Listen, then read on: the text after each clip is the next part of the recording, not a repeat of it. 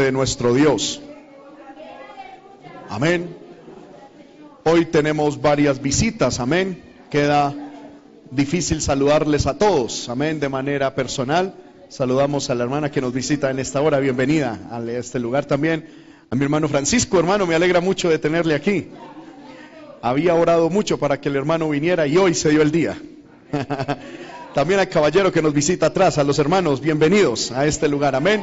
Por aquí también tenemos unas hermanas nuevas, unas personas nuevas. Dios le bendiga, hermana Jennifer, ¿verdad? Es tu nombre. Hemos estado orando por ti, lo mismo nuestra hermana Ana Lucía, nuestra hermana Mirella, amén. Bienvenidos todos a la casa del Señor, al caballero también que nos visita allá atrás, con todos, Dios les bendiga. Bienvenidos a la casa del Señor, amén. Aleluya. Lucas capítulo 15, versículo 11 al 20. Leo la palabra de Dios para cada uno de ustedes en el nombre del Padre, del Hijo y del Espíritu Santo. Amén. También dijo, un hombre tenía dos hijos y el menor de ellos dijo a su padre, Padre, dame la parte de los bienes que me corresponde y les repartió los bienes. No muchos días después, juntándolo todo el hijo menor, se fue lejos a una provincia apartada y allí desperdició sus bienes viviendo perdidamente. Y cuando todo lo hubo malgastado, vino una gran hambre en aquella provincia y comenzó a faltarle. Y fue y se arrimó a uno de los ciudadanos de aquella tierra, el cual le envió a su hacienda para que apacentase cerdos. Y deseaba llenar su vientre de las algarrobas que comían los cerdos, pero nadie le daba. Y volviendo en sí, dijo, ¿Cuántos jornaleros en casa de mi padre tienen abundancia de pan y yo aquí perezco de hambre? Me levantaré e iré a mi padre y le diré, Padre, he pecado contra el cielo y contra ti. Ya no soy digno de ser llamado tu hijo. Hazme como a uno de tus jornaleros. Y levantándose, vino a su padre. Y cuando aún estaba lejos, lo vio su padre y fue movido a misericordia y corrió y se echó sobre su cuello y le besó. Amén. ¿Cuántos alaban el nombre del Señor? Amén. Vamos a orar en esta hora. Pidámosle al Señor que sea hablándonos a través de su bendita palabra. Pidamos, hermano, a Dios que Dios sea moviéndose en medio de nosotros. Que hoy Dios haga cosas maravillosas en medio de nosotros. Levantemos nuestras manos y oremos. Bendito Dios y Padre que estás en el cielo. En el nombre poderoso de Jesucristo te doy la gloria, la honra, la alabanza y la adoración. Gracias Señor por tu presencia en medio de esta congregación. Aleluya. Gracias Señor amado porque tú te mueves en medio de nosotros.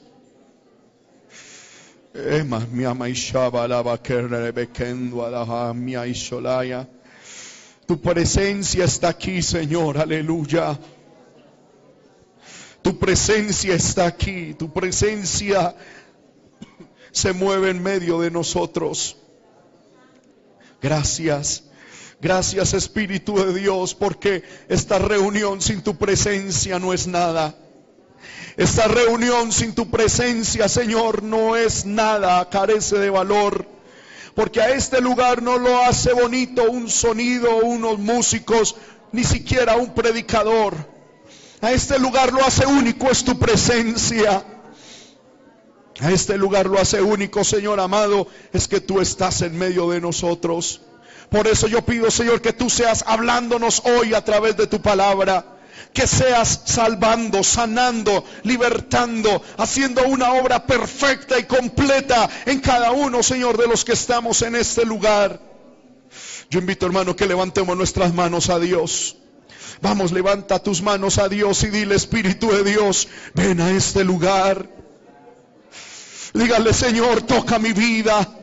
Dígale, Señor, toca mi vida. Si usted siente, hermano, que tiene alguna atadura, si usted siente que tiene algo que está estorbando, dígale, Espíritu de Dios, toca mi vida. Hazme libre. Si usted está enfermo, dígale, Señor, sáname. Si usted siente que necesita salvación, dígale, Señor, sálvame. Pero haz algo en mi vida en esta hora. En el nombre de Jesús. Gracias, Señor. Amén y amén. Pueden sentarse.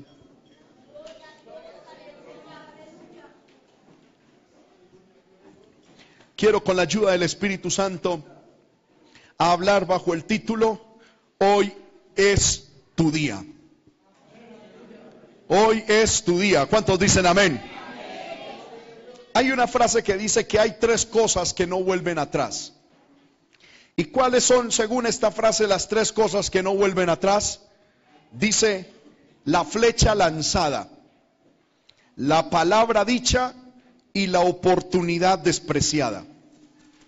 Son tres cosas, según el dicho popular nos enseña, no, no tienen forma de en sí mismo volver atrás. La flecha lanzada, la palabra dicha y la oportunidad despreciada. Y es verdad, hermano, que hay oportunidades que no vuelven en la vida, ¿verdad? Hemos conocido de personas, gloria a Dios, que desaprovechan oportunidades y estas oportunidades nunca le vuelven a llegar en la vida. Conozco personas que despreciaron la oportunidad de casarse en su momento. Y cuando despreciaron esta oportunidad, pues nunca más les volvió a llegar. También conozco personas que despreciaron la oportunidad de servir a Dios, de entregarle su vida a Dios, de servir a Dios en un ministerio, de servir a Dios en algo. Amén. Y cuando desaprovecharon esta oportunidad, nunca más les volvió a llegar. Personas quienes Dios las había llamado para, aleluya, eh, servir a Dios en un ministerio, en un pastorado, o servir a Dios, hermano, en alguna cuestión en la iglesia, pero no lo aprovecharon. Y, aleluya, nunca más les llegó una nueva oportunidad. También conozco de personas a quienes Dios les entregó en su momento una oportunidad de salvación. Les dio una oportunidad de escuchar un mensaje como este, de venir a una congregación y oír el mensaje de Dios y de recibir a Cristo en su corazón y recibir el perdón de sus pecados. Pero estas personas no aprovecharon el momento en el que estaban, no aprovecharon el momento que Dios les había entregado de la iglesia, salieron de la congregación sin aprovechar esta oportunidad y luego partieron a la eternidad sin el Señor.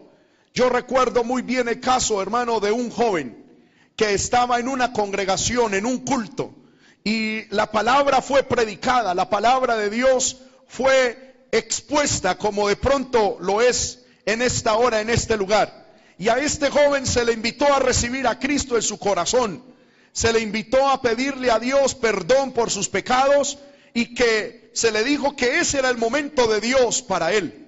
El joven no quiso aceptar aquella oportunidad, no quiso aprovechar ese, ese, momento de Dios para él y hermano, aunque se le invitó a recibir a Cristo en su corazón, no lo quiso aprovechar. Salió de la iglesia. Y recuerdo, hermano, para sorpresa y terror de muchos de los que estábamos en aquella congregación, que cuando terminó el culto, hermano, no habían pasado, yo creo que ni cinco minutos, cuando escuchamos una cantidad de disparos que sonaron en aquel, en aquel vecindario.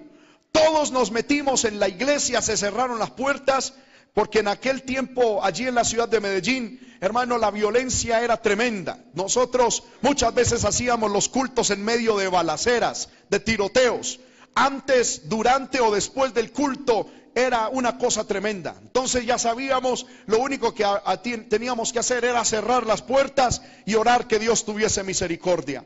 Aquel culto se terminó, hermano, y a los cinco minutos empezó aquella balacera empezó aquel enfrentamiento armado y cerramos la puerta pidiéndole a Dios misericordia por lo que estaba sucediendo. Cuando terminó aquella situación, hermano, fuimos a mirar qué había acontecido y oh sorpresa, el joven al que Dios le había dicho que recibiera a Cristo en su corazón, al joven que específicamente Dios le había dicho que levantara su mano para recibir a Cristo, estaba, hermano, tirado ensangrentado en la esquina de la calle, muerto y había partido a la eternidad sin el Señor. Dios le había dado la oportunidad. Dios le había entregado el momento para que él recibiera a Cristo en su corazón, pero lo despreció, lo puso a un lado, no le dio el valor suficiente y hoy, hermano, tristemente tenemos que decir, este joven se fue a la eternidad sin Cristo y está por los siglos de los siglos en el infierno.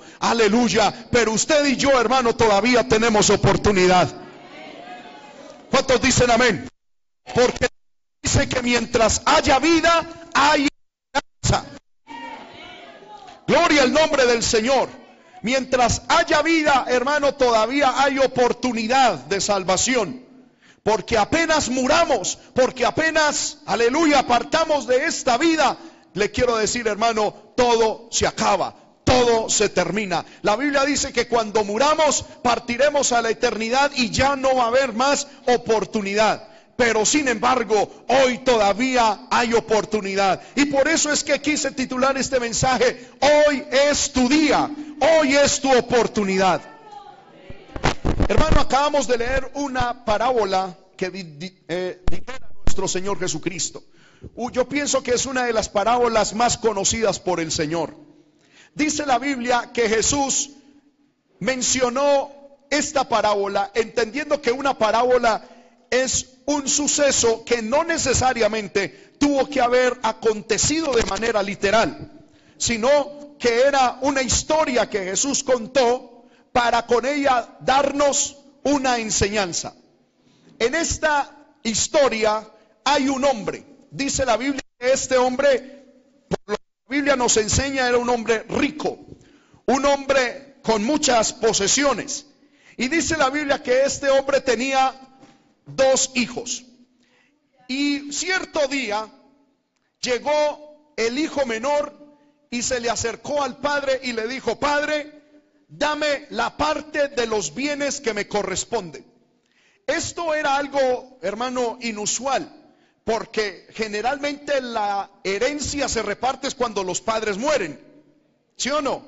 O si están en vida, de manera voluntaria los padres reparten la herencia pero no es usual, no es natural. Y pienso que es hasta injusto que aún en vida los hijos le pidan la herencia a sus padres. Hermano, eso es algo que hoy en día sucede en nuestras sociedades. Amén. Ya los hijos ni siquiera respetan que sus padres sean, estén vivos. Ya, hermano, están mirando es cuando se van a morir para, para ver qué pedacito de, de tierra o de casa les toca. ¿Verdad? En estos días el hermano me comentó de que murió la suegra. Amén, el hermano Oscar me comentó de que murió la suegra. La enterraron en la mañana y en la tarde ya todos los, los hijos de ella estaban reunidos peleando por un pedacito de tierra que dejó. Todavía están calienticos en la tumba y los hijos peleando por cualquier cosa que haya dejado. Eso es algo inhumano, eso es algo terrible. Amén. El materialismo, hermano, el deseo de tener más se ha apoderado hoy en día de la sociedad y ya no se respeta, aleluya, al padre o a la madre, sino que lo único que vemos, hermano, es el signo pesos, cómo tener algo más. Y esto le había pasado a este joven. Ni siquiera el padre había muerto y ya le estaba pidiendo la herencia. Sin embargo, pues este padre les repartió, a cada uno le repartió su pedazo y la Biblia me dice que este joven no supo distribuir o gerenciar o aprovechar esto que le había tocado, sino que dice la Biblia que muchos, no muchos días después, juntándolo todo, el hijo se fue lejos a una provincia apartada y allí desperdició sus bienes viviendo perdidamente. Hermano, esta parábola tiene mucha semejanza con lo que nosotros como hijos de Dios y criaturas de Dios hemos hecho con Dios. Dios es el Padre que está representado en esta parábola. Y usted y yo somos esos hijos que hemos vivido impíamente de las bendiciones que Dios nos ha dado. Porque hermano, Dios a cada uno de nosotros nos ha dado grandes y poderosas bendiciones. ¿Cuántos dicen amén? Seguramente alguien dice, hermano, Dios a mí no me ha dado grandes riquezas, pero todos los días contamos con el sol, con la luna, con las estrellas, con el aire, con el agua, con salud, con fuerzas para trabajar. De pronto no tenemos grandes riquezas almacenadas en un banco, pero tenemos una familia, tenemos, hermano, amigos, y todo eso constituye y configura una gran bendición que hemos recibido de parte de Dios. Y aparte de eso, Dios nos ha dado vida. ¿Cuántos reconocen que la vida la hemos recibido de Dios? Y eso es un regalo que Dios nos ha dado. Porque hermano, la vida no, no es de nosotros. La vida no nos pertenece a nosotros. La vida es un don de Dios. Dios nos ha dado vida. No estamos vivos porque seamos muy sabios.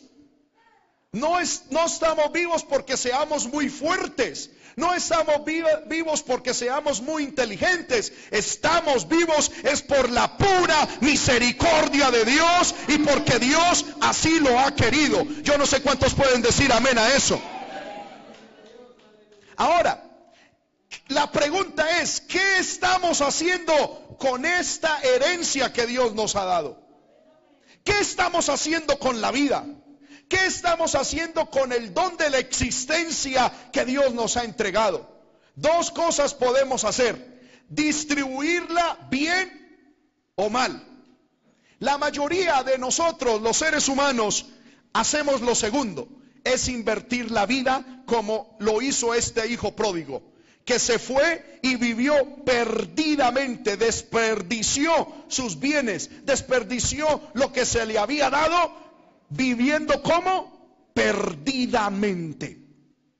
Qué triste ver hoy en día, hermano, a la gente que vive perdidamente. Qué triste es ver personas, hermano, quienes Dios les ha dado juventud, pero invierten su vida, hermano, en el sexo, en las drogas, aleluya, en la prostitución, en el alcoholismo y todos los días pierden su vida. ¿Y qué decir, hermano, de personas a quien Dios les ha entregado grandes riquezas económicas, un buen buen manejo de dinero, aleluya, les ha dado a manejar mucho dinero, les ha dado una profesión, les ha dado habilidad de hacer riqueza, pero todo lo invierten perdidamente. En este, hermano, hace como unos dos años vino un señor aquí a la iglesia diciéndome, pastor, ayúdeme, necesito que algo pase en mi vida. Y yo le dije, ¿en qué podemos colaborarle? Este señor me dijo, pastor, y obviamente es un señor que tiene riquezas, que tiene algo de dinero. Y me dijo, pastor, necesito que Dios haga algo en mi vida. Y yo le dije, usted necesita acercarse a Dios, venga a la iglesia. Y me dijo, por el momento solo ayúdeme a orar en lo siguiente. Se tocó el estómago, de hecho, se, valga decirlo, muy, muy grande. Y me decía, pastor, he hecho la cuenta de cuánta plata en los últimos años le he metido a este estómago en cerveza. Me dijo, ¿cuánto piensa usted? Hermano, y yo pues miré el estómago y lo vi grande, aleluya. Y yo dije, pues no sé. Y hermano, y para mis adentros quise ser exagerado. Y dije, por ahí quedan unos dos millones, tres millones. Me dijo, ¿qué tres millones? Unos 70, 80 millones hay aquí en solo cerveza. Amén. Y me dijo, y no lo digo con orgullo, quiero que me ayuden. Necesito salir de esta esclavitud. Necesito salir de esta perdición. Oramos por él, aleluya. Bueno, la verdad no, no, no ha vuelto, aleluya, porque esto también requiere de disposición. Amén. Pero hermano, me llama la atención. Y yo le hice la pregunta, son 70 millones a lo largo de su vida. Me dijo, no, esto es en los últimos años. En licor, cerveza, whisky, unos 70, 80 millones. Yo le dije, por Dios, con eso yo era comprar una casa. Y me dijo, pues gracias a Dios, Dios me ha dado dinero, puedo hacer dinero, pero imagínense, y hermano, no pensemos solo en la parte económica, pensemos en lo que ha perdido en su vida por estar borracho, pensemos en la pérdida de la familia, en la pérdida de la salud y por sobre todas las cosas, en la pérdida que tiene él de su alma. ¿Cuántas personas aún de las que están aquí han perdido, hermano, terriblemente su vida? Dios ha puesto mucho dinero, Dios ha puesto muchos recursos, ha puesto una familia, pero ya ni familia hay, ni salud, aleluya, ni bienes, nada, solo sobreviven, gloria a Dios, del día a día. ¿Por qué? Porque perdieron, hermano, o desperdiciaron perdidamente sus bienes se han pasado la vida, hermano, en el pecado, yendo ante el brujo. ¿Cuántas personas buscando la salvación, aleluya, o más bien la sanidad a su cuerpo, han ido a los brujos, a los hechiceros, a los espiritistas, gloria al nombre del Señor, y han invertido todo cuanto tienen buscando mejorar su salud, buscando mejorar su familia. Conozco el caso de una mujer, hermano, allí en la ciudad de Medellín, que ellos más o menos tenían dinero y perdieron negocio, perdieron, hermano, casa, perdieron carros y ella los perdió yendo a los brujos para que supuestamente los brujos le ataran y le manipularan al esposo y no se fuera con otra mujer. Todo lo perdió y a lo último perdió también al esposo. Aleluya. ¿Cuántos alaban el nombre del Señor? ¿Cuántos pierden, hermano, su vida en la prostitución, en la drogadicción? Pero no nos vamos tan lejos porque hay gente que dice, hermano, yo no fumo, yo no, yo no, no hago tal cosa, pero han perdido su vida confiando, hermano, en cosas que no sirven. Han perdido su vida no de pronto en cosas malas, pero tampoco en cosas buenas. Amén. Y si han pasado la vida llorando, en depresiones, en tristezas, con tremendos deseos de morir, de suicidarse.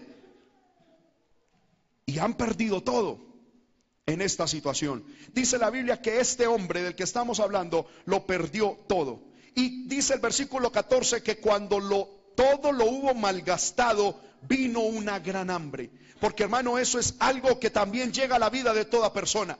Cuando invertimos mal, aleluya, lo que Dios nos ha dado, va a llegar el día en que vamos a pasar hambre. Y no solamente hambre física, sino hambre espiritual. Porque hermano, nada en el mundo puede llenar el hambre que hay en el corazón. Yo le quiero decir algo, hermanos, y es que todos nosotros tenemos una tremenda necesidad de Dios. Yo no sé cuántos reconocen que necesitamos de Dios. En cada uno de nosotros hay como un hueco. Alguien lo decía, un vacío en el alma. Amén. Hay algo por dentro como una insatisfacción que no hemos podido llenarla con nada en el mundo. Muchos han ido a las drogas, al sexo, a, hermano, a, las cosas espiritistas, gloria al Señor, al satanismo, intentando llenar ese vacío, pero nada puede llenar ese vacío. Hoy en día la gente se muestra, se ríe, baila, grita, brinca y se muestran como contentos, felices, pero en la noche en sus camas lloran, en sus camas gimen, en sus camas allá en lo secreto, en lo íntimo se preguntan yo para qué vivo, yo para qué vine, para qué nací, qué es la vida, por qué no le puedo encontrar gozo y alegría a la vida. Yo te quiero decir, ese vacío que tú sientes es hambre de Dios. Yo no sé cuántos de los hermanos pueden decir amén. Es hambre de Dios.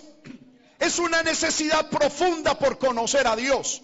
Has intentado llenarlo con otras cosas y eso no llena ese vacío, porque el único que puede llenar el vacío se llama Jesucristo. El único que puede llenar nuestra alma se llama Dios. Muchos de los que estamos en este lugar también pasamos por eso. Levanten la mano los que pasamos por eso. Donde nuestra vida, hermano, carecía totalmente de sentido donde estábamos muertos en vida. No había un norte, no había felicidad, no había gozo para nosotros. Aleluya. Y sí, de pronto había plata, de pronto había muchas cosas, pero nada de eso llenaba ese vacío, esa hambre, esa soledad. Aleluya. Ese desierto, nada podía llenar ese hueco que había dentro de nosotros.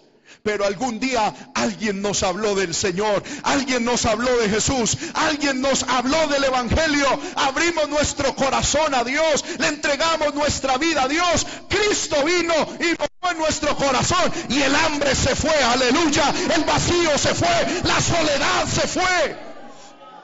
¿Cuántos pueden levantar su mano y decir amén a eso? Aleluya. Lo que la religión no pudo hacer, lo hizo Cristo. Lo que no hizo el diablo, lo hizo Cristo. Lo que no hizo el sexo, lo hizo Cristo. Lo que no hizo las drogas, lo hizo Jesucristo. Ahora.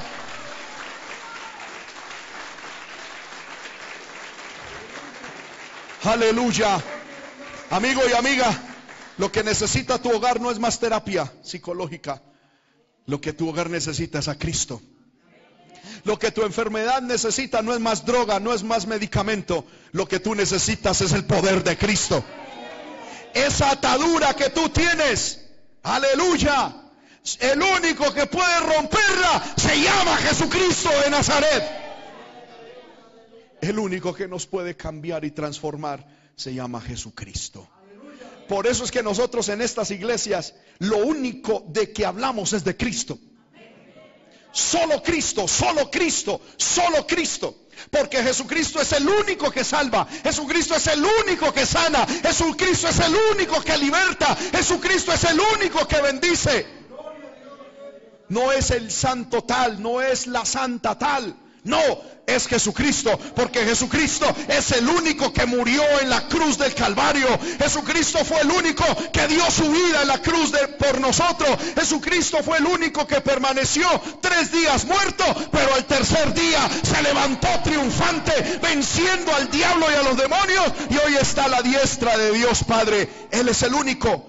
Hay gente que me dice, pero es que usted lo único que dice es Jesucristo, Jesucristo. ¿Y dónde está María? ¿Dónde están los santos? ¿Dónde están los apóstoles? Pero es que ni María, ni los santos, ni los apóstoles murieron en la cruz por mí, ni por usted. El único fue nuestro Señor Jesucristo. El único que murió se llama Jesucristo.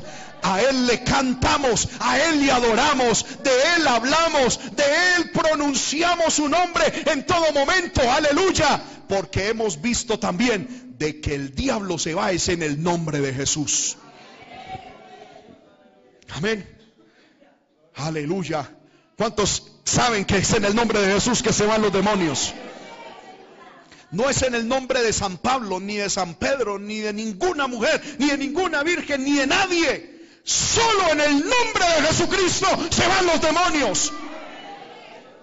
Amén. Por eso es que le alabamos a Él y por eso es que predicamos de Él.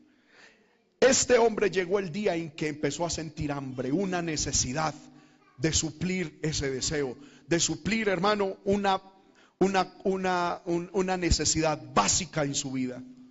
Seguramente, hermano y hermana, amigo que está en este lugar y que nos oye a través de los sistemas de comunicación, seguramente estás en este lugar o viendo esta transmisión porque sabes que tienes una tremenda hambre.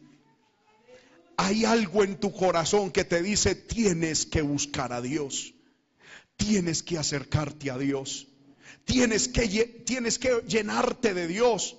Tienes que ir a pedirle a Dios, tienes que hacer algo delante de Dios. Aleluya. A este muchacho le vino el hambre y comenzó a faltarle.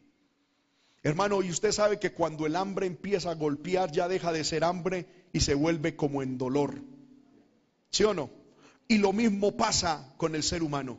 Cuando el hombre empieza a tener hambre y necesidad de Dios, Aleluya. Cuando uno empieza y llega un momento en la vida en el cual como que a toda hora uno dice, Dios tiene que intervenir en mi vida. De pronto tengo dinero, de pronto tengo familia, de pronto tengo todo, pero necesito una intervención de parte de Dios o necesito una intervención en mi salud, en mi casa, bueno, en cualquier área. Pero cuando usted empieza, escúcheme bien esto, a pensar que necesita algo de Dios, es porque usted está empezando a tener hambre de Dios. Y cuando uno no sacia esa sed, esa o esa hambre, esa necesidad de Dios, eso se, se empieza a volver en un dolor en el alma, en una carga en el alma. Amén. ¿Cuántas personas, hermano, vienen a las congregaciones diciendo, hermano, tengo un hueco, tengo un dolor en el alma y ese dolor solo lo puede sanar el Señor. Y si tú sientes ese dolor, esa necesidad de buscar a Dios, te quiero decir, Dios te ha traído al lugar en el momento oportuno porque Dios quiere saciar el hambre que hay en ti de Él. ¿Cuántos alaban el nombre del Señor? Dice la Biblia que aquel hombre sentía hambre y empezó a faltarle. Y en vez de volverse a la casa del padre para buscar alimento, ¿qué fue lo que hizo? Dice la Biblia el versículo 15. Se fue y se arrimó a uno de los ciudadanos de aquella tierra, el cual le envió a su hacienda para que apacentase cerdos. Y deseaba llenar su vientre de las algarroas que comían los cerdos, pero aún ni la en Medellín le decimos aguamasa, no sé aquí cómo se le dice. La basa. A Medellín se le dice aguamasa. Amén. Estas algarrobas que comían los cerdos, ni aun eso le daban. Lo más terrible. Ahora, este hombre era judío. Hermano, y sabemos que para los judíos los cerdos son inmundos. Es algo despreciable. Un ser, un judío nunca va a comer un chicharrón de cerdo o una buena chuleta de cerdo, nunca. Porque para ellos el cerdo es algo inmundo, algo detestable. Y vemos a este hombre, a un judío, que le tocó ir a hacer algo que estaba contra lo que él pensaba. Él nunca se imaginó estar en esta situación. Nunca se imaginó tener que ir a apacentar cerdos. Y menos llegar al estado de desear comer lo que come un cerdo. Amén. Nunca se le pasó por la mente esto. Como muchos pueden estar en este lugar escuchándome, que han caído en un estado en el que nunca pensaron iban a llegar a ese estado. Amén. ¿Cuántas personas dicen, hermano, estoy en el fondo de la drogadicción? Nunca pensé estar acá. Nunca pensé este, tener mi hogar destruido. Nunca pensé, aleluya, tener, aleluya, mi, mi hogar totalmente resquebrajado. Nunca, siempre ideé tener una vida feliz, perfecta, completa aleluya, con sus problemas y sus situaciones, pero bien. ¿Y cuántos hermanos están en una vida desordenada, caótica, aleluya? Y nunca pensaste llegar a ese lugar, a ese estado. Este hombre llegó a desear comer la comida de los cerdos. Aleluya. Y nadie le daba. Llegó a lo más bajo, llegó a lo más hondo, llegó al estado más inmundo, más humillante que el ser humano puede llegar. Aleluya. Y espiritualmente hay personas que han llegado a ese estado. Aleluya. Y se han vuelto limosneras de amor, limosneras de felicidad, limosneras, aleluya, de compañía. Hay gente que hoy en día hasta pagan a otros para que los acompañen. Han llegado a un estado deplorable, aleluya, de perder su su familia, sus hijos, su, su condición humana, aún su propia imagen, su propia vida, su propio testimonio personal, porque han quedado presos de las ataduras espirituales. Pero algo, hermano, que yo le quiero hacer ver hoy, en esta hora, es, y siempre me llama la atención lo que dice el versículo 17. Dice, y volviendo en sí. Esa palabra es maravillosa. Volviendo en sí. Hermanos, nosotros tenemos que volver en sí. Muchas veces, hermano, las decisiones que hemos tomado, muchas veces las mismas situaciones que nos ha tocado vivir, muchas veces las presiones, las ofertas que nos ha tocado en la vida, nos han llevado por caminos que no queríamos, a hacer cosas que no queríamos y a caer en situaciones que no esperábamos. Pero bendito sea Dios que todavía nos ha dado vida, que todavía nos da, hermano, la existencia. ¿Y para qué Dios te ha dado la vida? ¿Para qué Dios permitió que este joven llegara hasta ese momento? Para que él volviera en sí. Para que él pensara, esto no está bien. Oh, gloria al nombre del Señor. Aleluya. Para que él dijera, esto tiene que cambiar en mi vida. Y seguramente, hermano y hermana, usted y yo estamos en ese momento de la vida en que estamos volviendo en sí. O yo no sé, hermano, si usted está contento con la vida que tiene. Amén. Pero hoy tenemos que volver en sí. Tenemos, hermano, que despertar de la vida espiritual tan paupérrima en la que a veces el diablo nos ha querido meter. Hay cristianos que llevan 10 años, 20 años en el Evangelio y siguen con las mismas, la misma oración, el mismo pecado, la misma derrota espiritual, el mismo enanismo espiritual. Yo te digo, hermano, vuelve en sí ahora en el nombre de Jesús. Despiértate tú que duermes, levántate de los muertos y te alumbrará Cristo. Es hora de volver en sí, es hora de decir, Señor, basta ya de esta vida espiritual tan mediocre. Basta ya de tener que estar peleando en mi casa toda hora. Basta ya de esta atadura. Basta ya de este pecado. Basta ya de esta enfermedad. Basta ya de esta situación. Pero hay que levantarnos, hermano, como eh, rebeldizados. Me hago entender, como revolucionados. Ahora, este mensaje no es para aquellos que están conformes en su vida espiritual. Si usted vive bien como va, si usted cree que va bien, este mensaje no es para usted. Si usted dice, sí, ya me acostumbré a las peleas, ya me acostumbré a la infidelidad, ya me acostumbré a los golpes, ya me acostumbré al vicio, ya me acostumbré a la brujería, a la hechicería, ya me acostumbré al dolor, a la enfermedad, por favor duérmase. Este mensaje no es para usted. Estoy hablando con aquellos que quieren un cambio en su vida. Yo pregunto, ¿cuántos quieren un cambio en su vida en esta hora? Estoy hablando con aquellos que dicen, llevo años haciendo lo mismo sin obtener nada. Y no estoy hablando de lo material, porque hermano, la plata se consigue, el trabajo va y viene. Estoy hablando de las cosas espirituales. Estoy hablando de tener una vida real. ¿Cuántas vueltas has dado por el mundo buscando satisfacción a tu alma? Buscando, hermano, gozo, felicidad. ¿Cuánto, hermano? ¿Cuánto tiempo? ¿Cuántas vueltas llevas por la vida buscando que alguien te ame? Buscando hasta limosneando, mendigando que alguien te ame y no has podido encontrar el verdadero amor. Basta ya de eso en el nombre de Jesús. Hoy ha llegado el día para ti. Hoy ha llegado el día en que tú tienes que volver en sí. ¿Cuántas personas, hermano, están esclavas? Aleluya de las medicinas.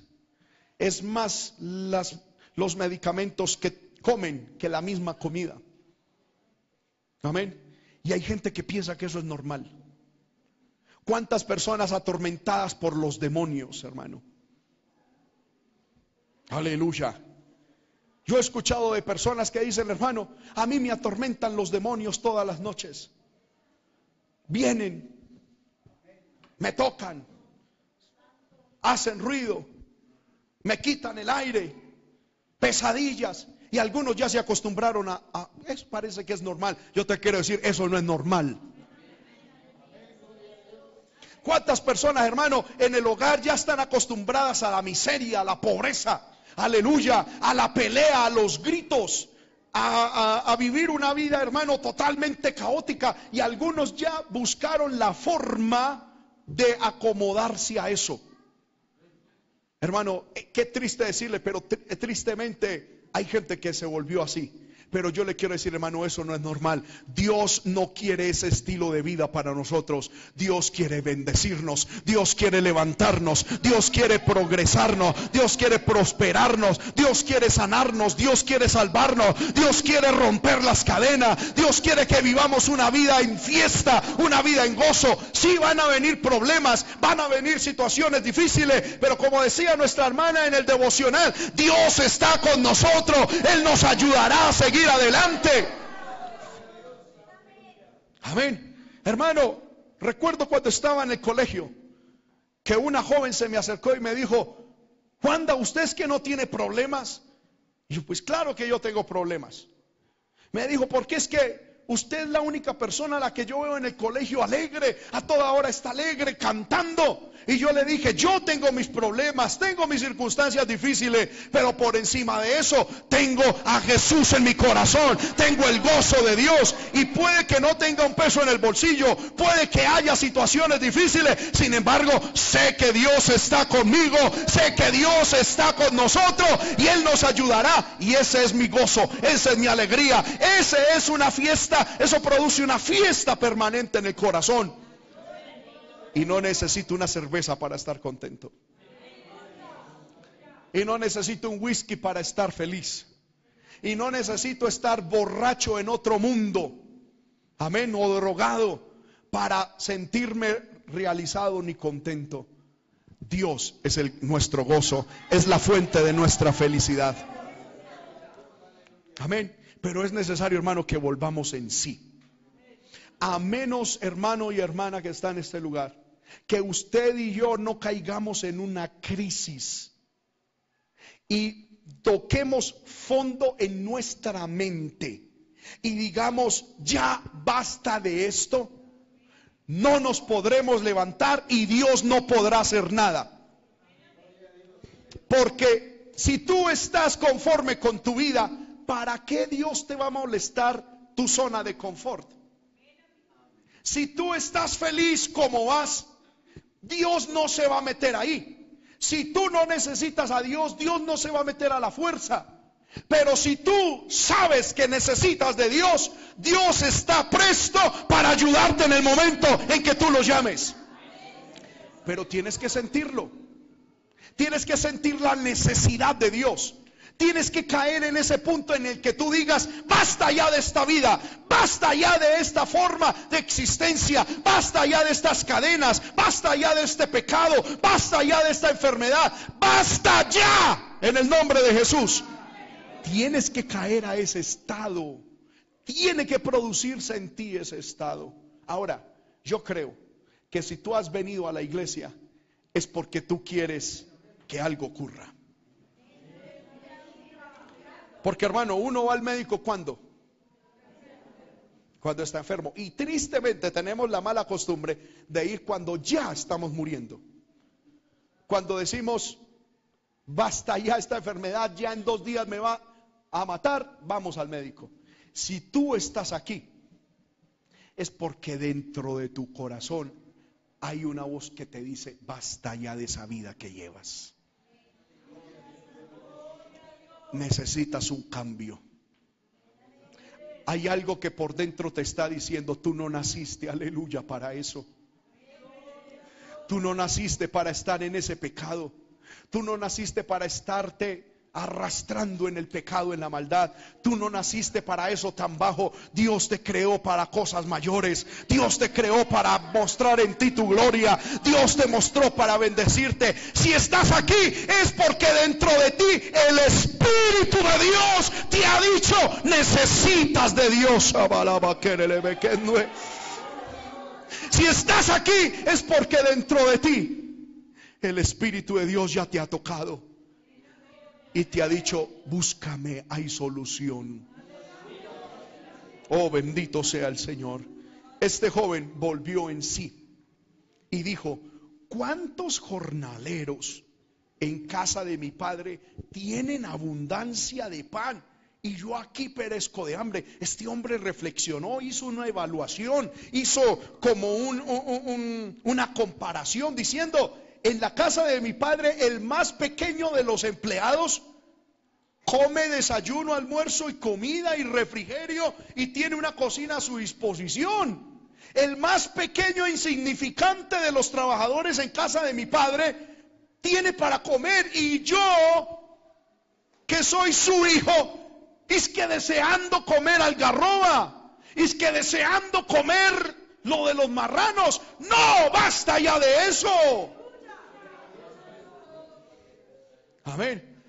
Yo he escuchado testimonios de personas que dicen, hermano, yo estaba, un día escuché a alguien que dice, estaba tirado en, una acera, borracho, ya había perdido la, la, la conciencia. Cuando empezó a despertar, hermano, lo primero que vio fue un perrito que pasaba por ahí en su sano juicio, caminando derechito. Amén. Feliz, boleando la colita. Y él dijo, ¿cómo es posible que un perro viva mejor que yo?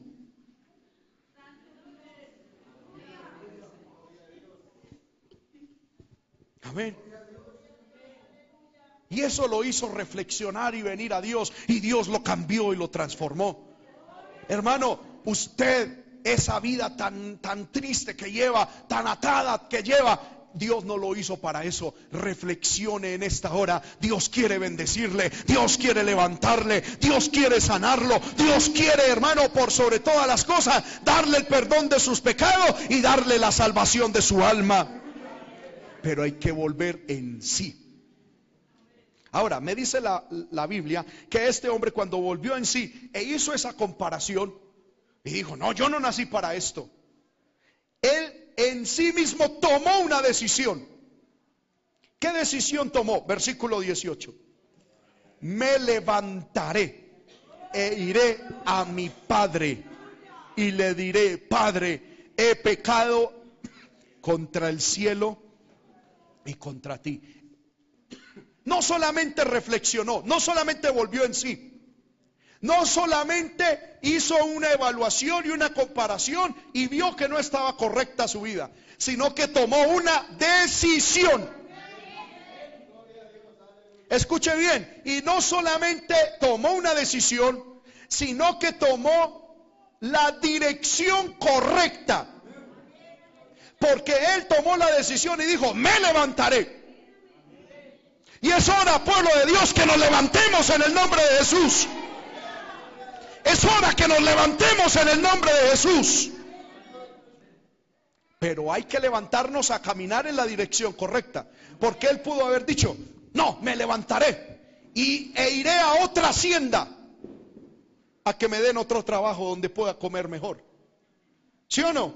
Él pudo haber tomado esa decisión, pero no en la dirección correcta.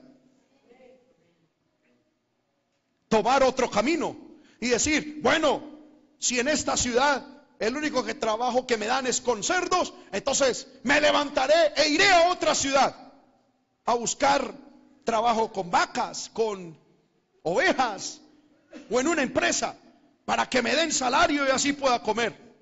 Él pudo haber dicho eso. Él pudo haber dicho, me levantaré y, y, me voy a poner las pilas a trabajar en otra cosa. Pero no. ¿Cuál fue la decisión que tomó? Dijo, me levantaré pero se, tomó la decisión de levantarse en el camino correcto. Y es, me levantaré e iré a mi Padre. ¿Cuántas personas, hermano, ven que su vida está en un estado deprimente, que caen atados en, en circunstancias? Y sí llegan el momento en que vuelven en sí, y dicen, esto no puede seguir así. Hacen evaluación y no, no, esto no puede seguir así. Y toman la decisión. Dicen, me voy a levantar, voy a hacer que cambie mi vida. Pero van al brujo, van al hechicero, van al rezandero, van a religiones falsas que no tienen poder. Van y toman caminos que a su propia vista son derechos, pero que su final es muerte toman el camino del trabajo, alcohólicos anónimos, el, el, camino de los amigos, el camino de la diversión, intentando levantarse o del trabajo duro. Y yo le quiero decir, ninguno de esos caminos te va a ayudar. El único camino que te puede ayudar es que hoy te levantes, que vuelvas en sí, primero. Segundo, que hagas una evaluación de tu vida y te preguntes, ¿quieres vivir como estás? ¿Quieres seguir viviendo como estás viviendo? Tercero, que tomes una decisión de levantarte. Y cuarto, que te levantes a caminar en el camino correcto. Y el camino correcto es volver a Dios.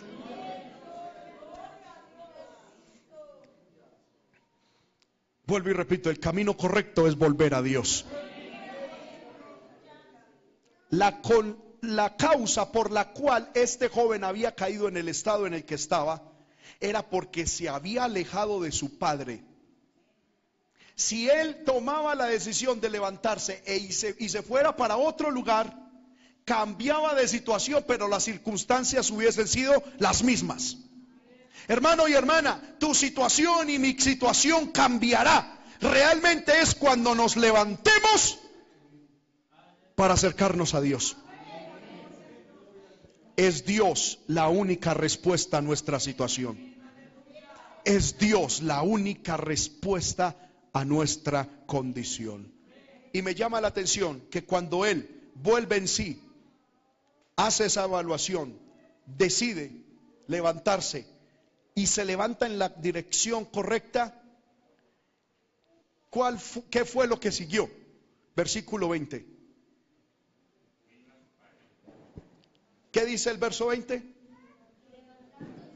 Y levantándose, es decir, lo puso en acción. Él no se quedó ahí tirado llorando diciendo, ay sí, me tengo que levantar, tengo que ir a mi padre, tengo que pedirle perdón, pero siguió sentado. No, él lo hizo. Muchos seres humanos somos así.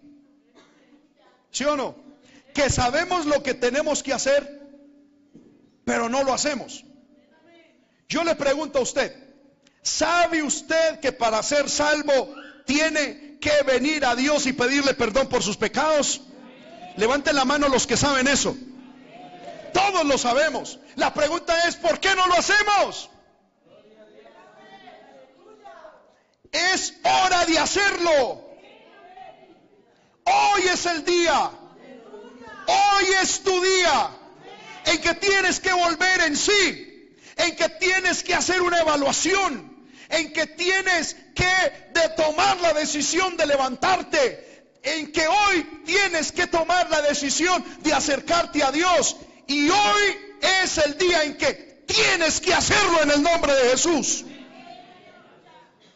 Hoy se tiene que hacer, no es mañana. ¿Y por qué no se puede hacer mañana? Porque no sabemos si mañana va a venir. ¿Quién tiene la seguridad absoluta de que mañana va a vivir? Levante la mano.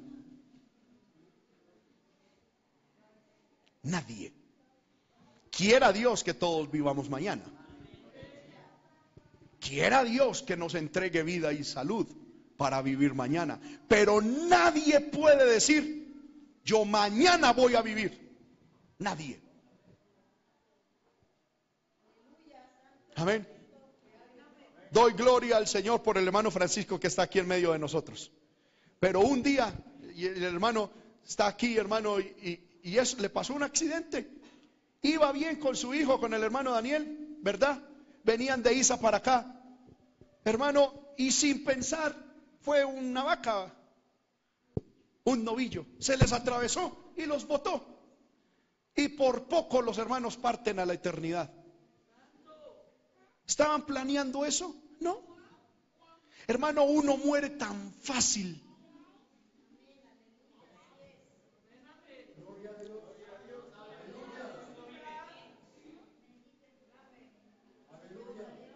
Amén.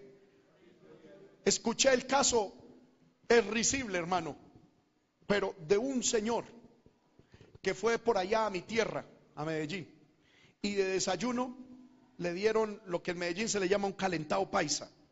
Calentado paisa es que cogen los frijoles del día anterior, arroz, huevo, un poquito por ahí de carne picada y todo lo revuelven. ¿Sí? Todo lo revuelven y eso es el calentado paisa y con arepita. Amén. A algunos les gusta, a otros no les gusta, a otros nos fascina. Gloria al nombre del Señor. Amén. Y a ese señor le fascinó ese, ese calentado. Y, y saliendo de Medellín y, yendo para donde él vivía, le ofrecieron unos pescados, unos peces. Y él los compró. Pero él tenía en su mente el calentado paisa. Y me cuentan, hermano, que cuando él llegó a la casa dijo, uy, probé un desayuno, a mí me fascinó, quiero hacerlo. Hermano, y cogió frijoles, lo que quedó el día anterior, lo picó, lo calentó, cogió el pez, hermano, lo, lo, lo, lo cocinó, lo, lo, lo revolvió y se lo comió con tal gana de que una espina le atravesó y ahí murió. Amén. Tan fácil que es morir. Por eso usted no puede decir mañana. Hoy es tu día. Mire a la persona que está a su lado y dígale, hoy es tu día, hermano.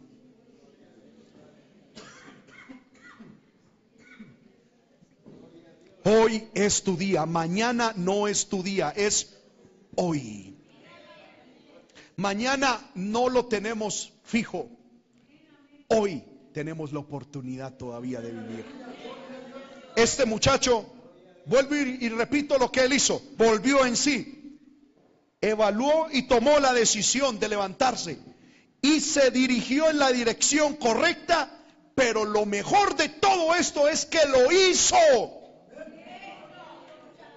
Lo hizo. Y eso es lo que Dios quiere de nosotros, que hoy hagamos, que hoy nos acerquemos a Dios, que hoy abandonemos el pecado, que hoy abandonemos al diablo, que hoy rompamos las cadenas de maldad, que hoy abandonemos el mundo y que hoy nos acerquemos al Padre, que hoy vengamos a Dios. Eso es lo que Dios espera que hoy hagamos. Dios no quiere tanto que digamos, ay sí, yo necesito, necesito. No, lo que Dios espera es que lo hagamos hoy. Amén. ¿Cuántos alaban el nombre del Señor? Y lo mejor de esto es que cuando él lo hizo, vino a su padre. Y me llama la atención que cuando el padre lo vio de lejos, fue movido a misericordia. Y corrió y se echó sobre su cuello y le besó. Seguramente este joven en algún momento tuvo la duda de acercarse al padre diciendo, mi padre me va a rechazar. Seguramente él dijo, me le gasté la herencia ¿con qué cara voy a llegar? Lo único que he hecho es mal con mi vida. Pero a pesar de eso, él decidió acercarse a su padre. Y lo más maravilloso es cómo el padre lo recibió.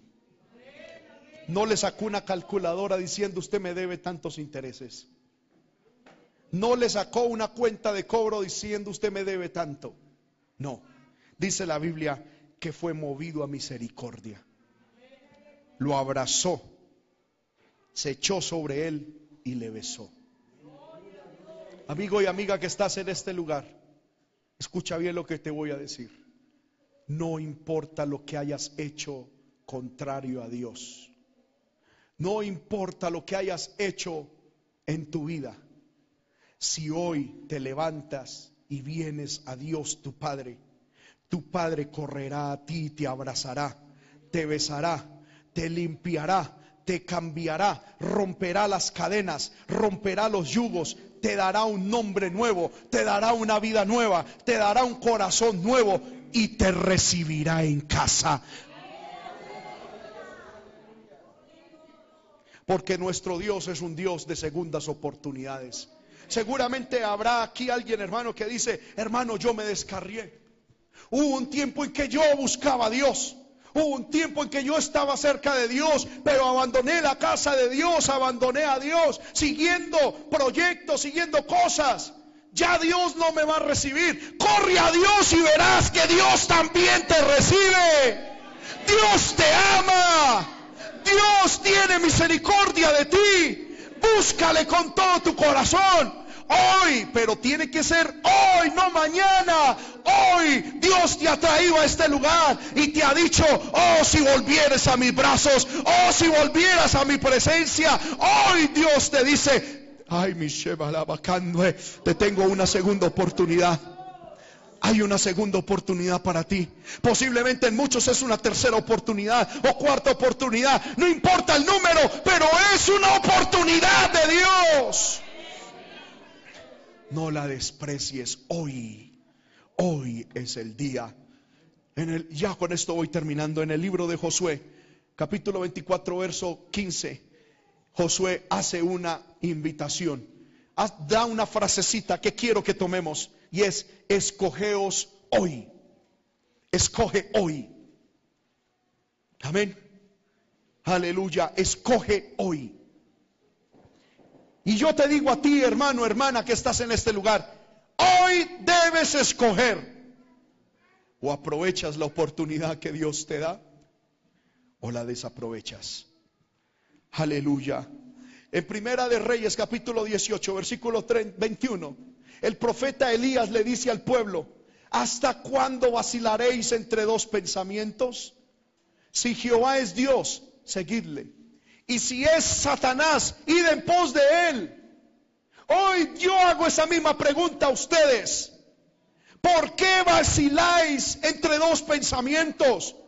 Si usted cree que Dios, el Dios creador de todo, es de verdad Dios, síguele, ámale, sírvele con todo. Y si crees que es Satanás, ve en pos de Satanás. Pero hoy decide en tu corazón. Aleluya. Y termino con segunda de Corintios capítulo 6, versículo 2. Aleluya.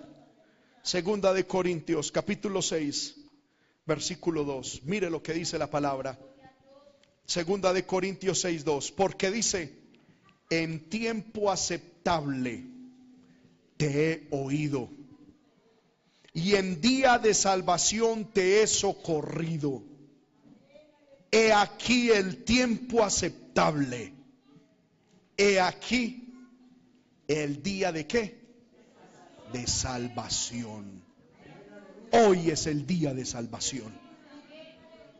No es mañana, es hoy. Porque hoy tienes vida y Dios te habla hoy. No es mañana porque mañana no te, posiblemente o no sabemos si tendremos vida. Es hoy. Hoy es el tiempo aceptable. Hoy es el día de salvación. Cerremos nuestros ojos ahí donde estamos. Aleluya. Si puede inclinar su cabeza, inclínela. Quiero hablarle a los hermanos pero también a los amigos y a las amigas. ¿Cómo está tu vida delante de Dios? Reflexiona por un minutico, ya vamos a terminar cómo está tu vida.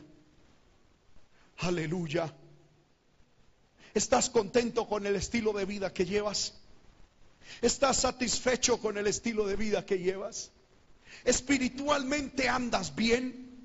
Si hoy murieras, ¿te vas para el cielo? Aleluya. Si tu respuesta es no, no estoy conforme con mi vida, no estoy conforme con mi vida espiritual, Dios te dice, hoy, hoy es el día aceptable, hoy es el día de tu salvación, no es mañana.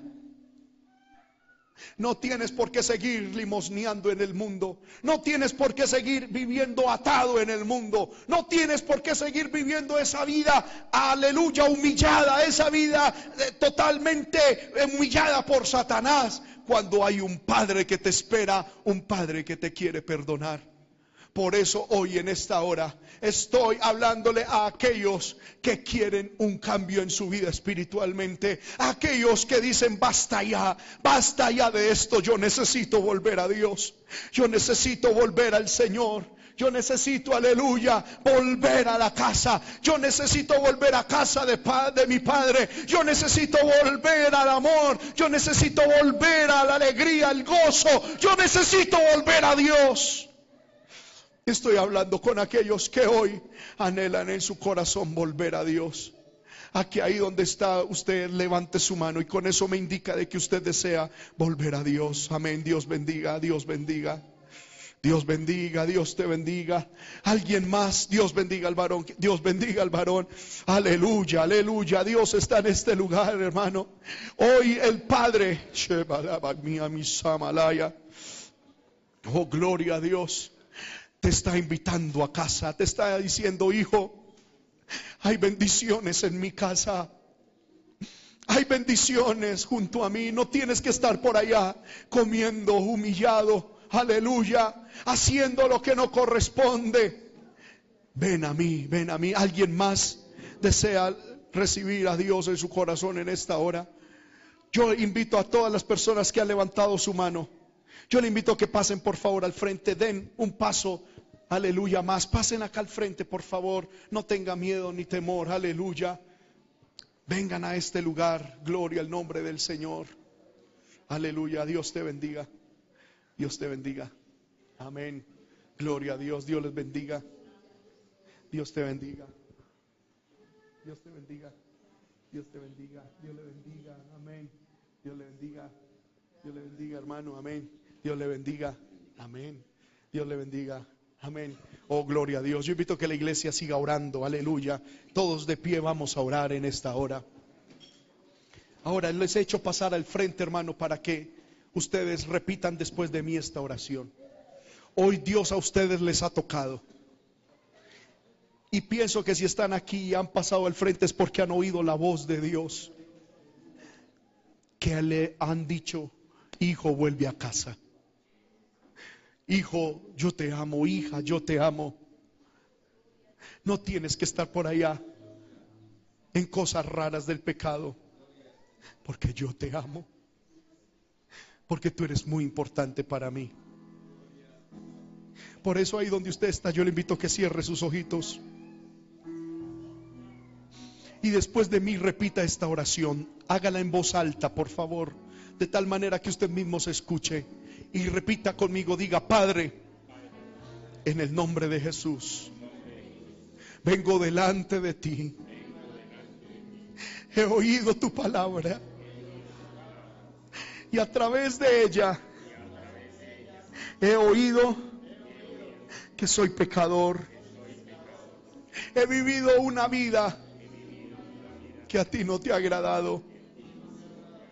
Y por eso hoy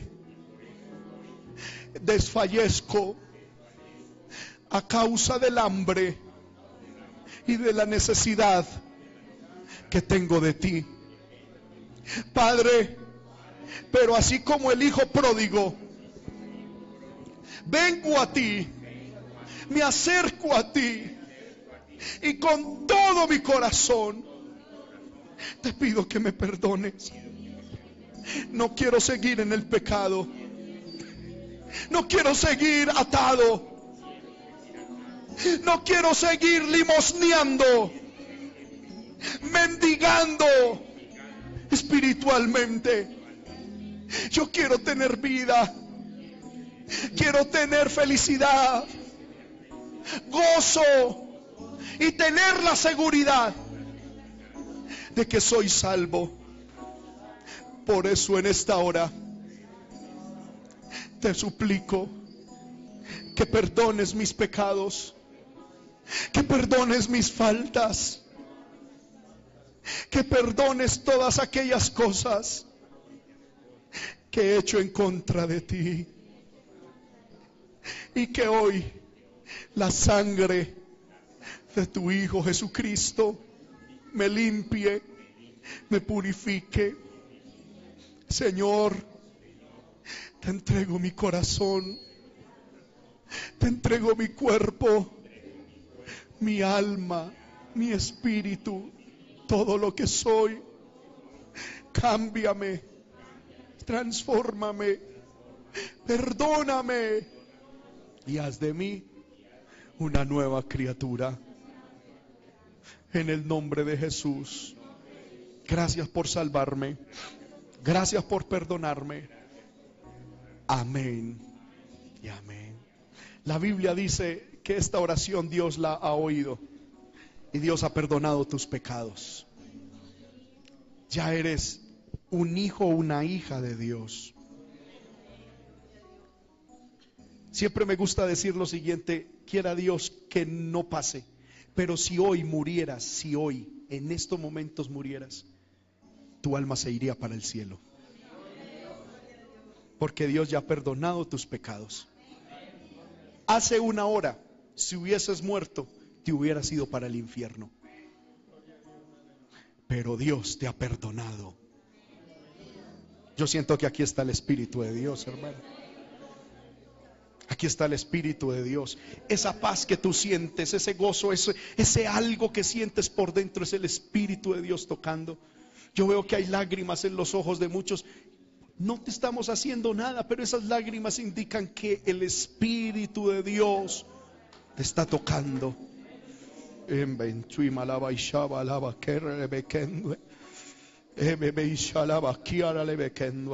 Aquí está el Espíritu de Dios. Cierra tus ojos, cierra tus ojos.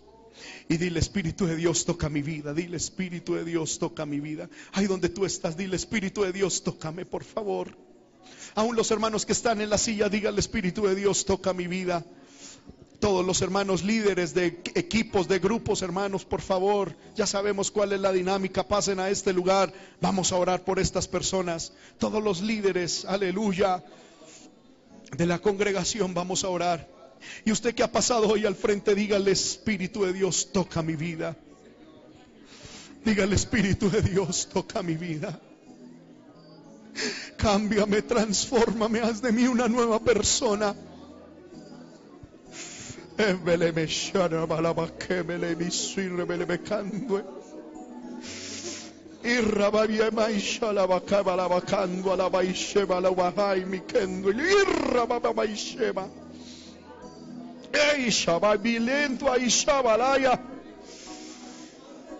Poder de Dios las cadenas del diablo ahora en el nombre de Jesús ahora en el nombre de Jesús.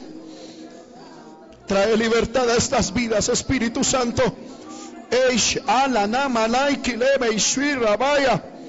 Toma el control, Padre, toma el control, toma el control ahora. Toma el control ahora en el nombre de Jesús. Toma el control ahora, Espíritu de Dios, rompe las cadenas, rompe las cadenas, rompe las cadenas, rompe los yugos, rompe las ataduras de Satanás. Ahora en el nombre de Jesús. Ahora en el nombre de Jesucristo. Ahora en el nombre de Jesucristo. Eres libre, eres libre en el nombre de Jesús. Eres libre en el nombre de Jesús. Eres libre en el nombre de Jesús. Levanta tus manos y di, Señor, soy libre. Diga, Padre, en el nombre de Jesucristo soy libre. Soy libre. Se rompen las cadenas. Se rompe la cadena. En el nombre de Jesús. Hay poder en la sangre de Cristo. Hay poder en la sangre de Jesucristo. Eres libre ahora en el nombre de Jesús. En el nombre de Jesús. En el nombre de Jesús. Gracias Señor por perdonarle.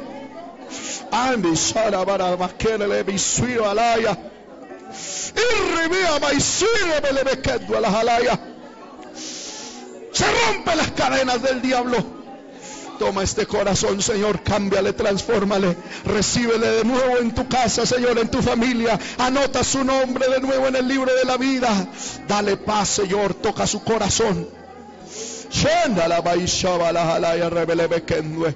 Libre en el nombre de Jesús, libre en el nombre de Jesús, libre en el nombre de Jesús, libre en el nombre de Jesús. Rompemos las cadenas del diablo, rompemos las cadenas de maldad. Ahora en el nombre de Jesús. Fuera toda atadura, fuera todo demonio en el nombre de Cristo. Ahora eres libre, libre, libre en el nombre de Jesús. Libre en el nombre de Jesús. Libre en el nombre de Jesús.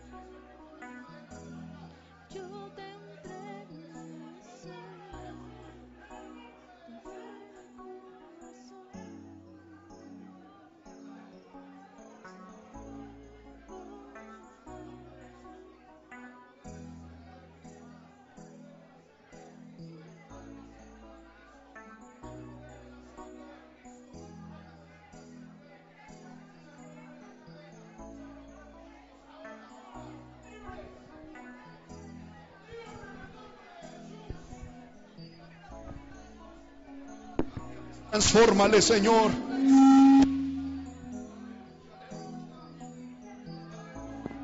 Aleluya. Alaba, alaba al Señor, iglesia. Alaba al Señor, alaba al Señor, alábale. Glorifícale, exáltale. Hermano, levante su mano y dígale, Señor, soy salvo. Levante su mano y dígale, soy salvo, soy libre, soy libre, soy libre. Mis cadenas fueron rotas, mis cadenas fueron rotas en el nombre de Jesús. Mis cadenas son rotas en el nombre de Jesús. Mis cadenas son rotas en el nombre de Jesucristo. libre, libre. Declárese libre, declárese libre. Dígale, Señor, soy tu hijo, soy tu hija, soy libre para honra y gloria de tu santo nombre. Aleluya, aleluya, aleluya, aleluya. Alaba a Dios. Dile gracias, gracias, gracias, gracias por salvarme. Gracias por perdonar mis pecados. Gracias por enviar a Jesucristo. Ahora ahí donde usted está, con su mano en alta, dígale, Señor, lléname con tu Espíritu Santo. Dígale, Señor, llena mi corazón con tu Espíritu Santo. Ay, Vicente, leve, que leve y. Aquí está el Espíritu, aquí está el Espíritu de Dios. Aquí está el Espíritu de Dios. Vamos todos, digámosle, Señor.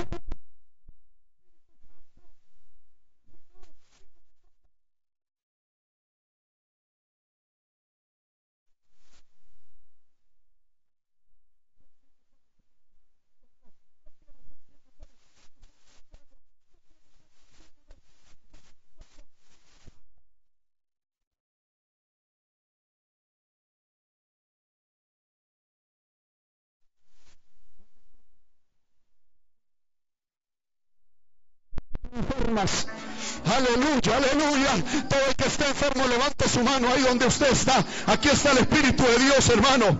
Aleluya, aleluya. Levante su mano y dígale, Señor, Padre, mira la enfermedad que hay en mi cuerpo. La reprendo en el nombre de Jesús. La reprendo en el nombre de Jesús. Fuera toda enfermedad. Fuera toda dolencia toda enfermedad puesta por la brujería, toda enfermedad puesta por la hechicería, toda enfermedad puesta por, aleluya, el espiritismo. Ahora en el nombre de Jesús yo lo reprendo. Ahora en el nombre de Jesús la reprendemos. Cortamos la enfermedad, cortamos la dolencia.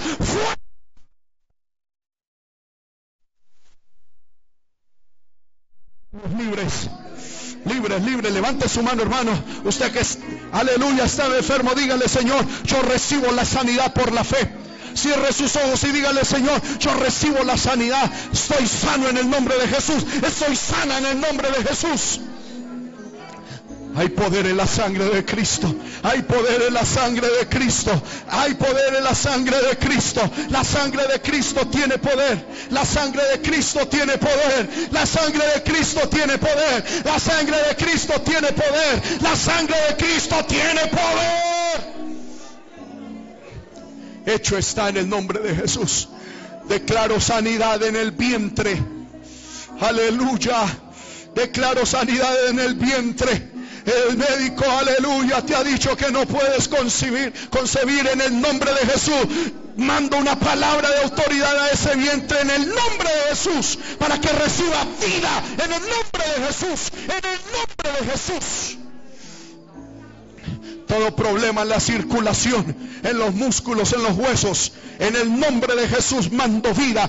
Rechazo la enfermedad, le ordeno a la enfermedad salir de los cuerpos ahora en el nombre de Jesús.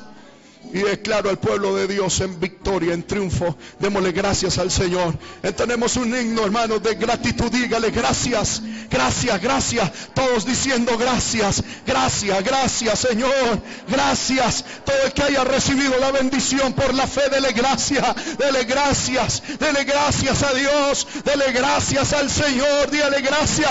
Hecho está, hecho está, hecho está, hecho está en el nombre de Jesús. Aleluya. Gracias. Alguien que levante su voz y diga gracias. Alguien que alce su voz y diga gracias. Gracias. Gracias. Gracias. Gracias Señor. Gracias mi Señor Jesús. Vamos, cantemos todos. Gracias. Gracias Señor. Gracias mi Señor Jesús. De nuevo toda la iglesia canta. Gracias. Gracias Señor. Gracias mi Señor Jesús. La última vez, cántelo bien fuerte con todo el corazón. Gracias Señor.